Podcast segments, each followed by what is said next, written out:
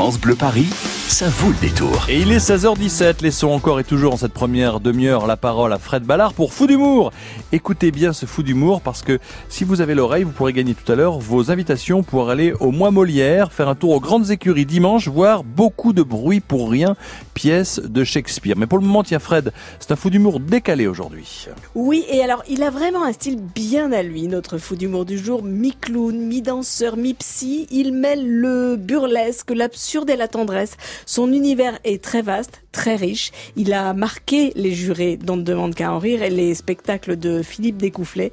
Mathieu Penchina aime faire le grand écart et dans son deuxième spectacle, Qui fuis-je?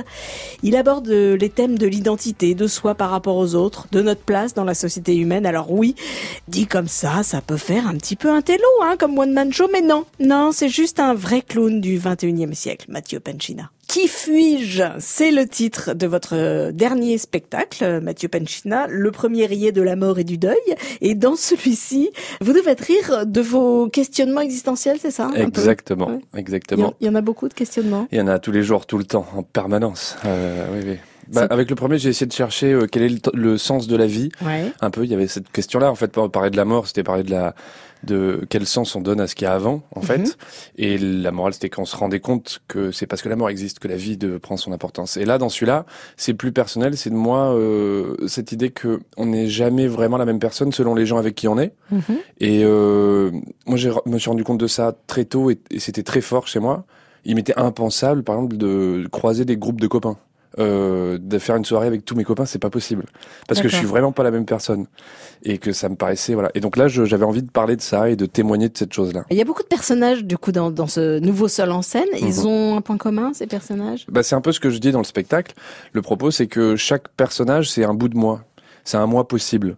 Alors évidemment, quand je joue la vieille animatrice de radio alcoolique et qui parle comme ça, alors, bah, c'est pas moi, mais en fait, c'est une partie de moi, de ma solitude, de, de ces choses-là, de un côté un peu dépressif que je peux avoir des fois. Et, mais euh, c'est pas moi tout le temps non plus, voilà. Et tous les personnages, c'est c'est des petits bouts de moi. Et alors quel est le petit bout de moi que vous préférez? Ah bah évidemment, il y a Macha.